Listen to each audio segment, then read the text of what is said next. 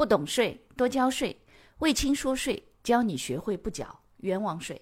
各位朋友，大家好，欢迎收听魏青说税。微信公众号、喜马拉雅 FM、知识星球这三个平台统一搜索“魏青说税”，即可收听本节目，并学习与节目内容有关的知识和案例。好，老师好。我们公司和材料供应商真实业务签订了一百万的供货合同，约定先打三十万预付款，一直没有收到货和发票，结果对方注销找不到人了。我们公司打了三十万的预付款，该怎么做账务处理？首先，第一个，你打过去的时候有可能是应收账款，对不对？也可能挂在预付账款。现在如果对方公司注销，确定找不到了，那么进营业外支出，然后这三十万去报债权的损失。就可以了，按资产损失去这个报损失就行了，企业所得税前扣除。如果是对方注销的话，那么正常情况下他应该可以企业所得税前扣除的。好，下一个问题，小微企业的增值税税收优惠政策包含一般纳税人吗？首先，第一个啊，在增值税的政策当中没有小微企业这一说的，小微企业是企业所得税的政策当中的，所以呢。增值税的税收优惠只有对小规模纳税人的，它不存在对小微企业的。所以这种情况下呢，增值税税收优惠政策如果是对小规模纳税人呢，当然不包含一般纳税人，不包括。王老师好，我们公司是一家商务服务性的公司，最近准备对公司的会所进行装修，该会所不对外营业。会所的装修费及购买的设备是否不能进项抵扣？如果不能，我们是不是直接要求供应商提供普票即可？另外，想请教您，会所的装修费用将来可以按年摊入职工福利费不？谢谢。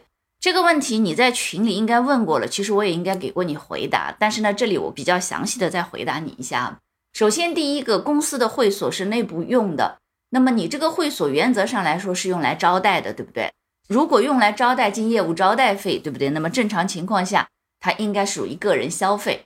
所以这种时候呢，如果按照说你购买的服务或者是货物或者是劳务用于福利的、用于不可抵扣的、简易征收的以及个人消费的不能抵扣，对不对？那正常情况下，他肯定你不用去考虑抵扣的问题。但是我建议啊。请注意，所有的同学，请认真听一下这一点。我建议，只要是与不动产有关的，无论你是新建、改建、扩建、装修，涉及到的不动产的，请一定要专票，不要只要普票。因为你如果养成了要普票的习惯，它后面会很麻烦。为什么？有形动产，如果你买来的时候专用于非应税项目呀，或者简易征收项目呀、福利项目，它不能抵扣。以后你把它用为应税项目了，它也没有办法把进项再转回来。但是不动产不是，不动产它是改变用途以后是可以进项再转回来的。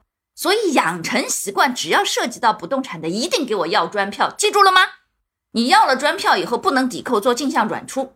那么问题是，如果它以后涉及到改为应税项目了，或者这个东西你卖掉了，或者是怎么样，它转为应税项目的时候，那么你的。与之有关的成本，采购来的、改建的、扩建的、新建什么之类的，能抵扣的，它就可以转为抵扣了。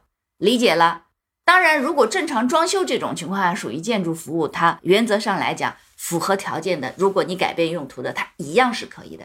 请你去看一下二零一九年十四号公告，它对于如果企业改变了用途的，那么用于可以抵扣的，它的可以转回来的部分。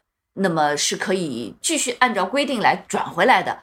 当时你这个不动产涉及到的抵扣项，实际上就是非常非常重要，等于就是你当时的时候，无论是新建、改建、装修还是什么的，这里涉及到的不动产的进项是与之有关的。所以这一点请一定要注意，绝对不建议用普票。涉及到不动产的，通通用专票，清楚了？哎，因为你以后如果改变用途，还有机会再重新抵扣回来。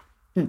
这个另外一个就是说，如果是装修费用的话，要看的。如果是你是属于职工食堂福利类的，那当然进这个折旧的时候，它就摊销的时候进福利费，它取决于你用途。如果你是用业来业务招待的，那么就进业务招待费。那当然，如果你是涉及到福利的，就进福利费。它是个会计口径，成本分摊、费用分摊是谁受益谁负担的原则。感谢你的收听，如果觉得我的课程对你有帮助，欢迎给我点个赞。并且呢，把这个课程可以转发给你的同。学呀、朋友啊、同事啊，甚至老板，让更多的人了解和掌握税务的知识。不懂税，一定多交税。所以听卫青说税，不缴冤枉税。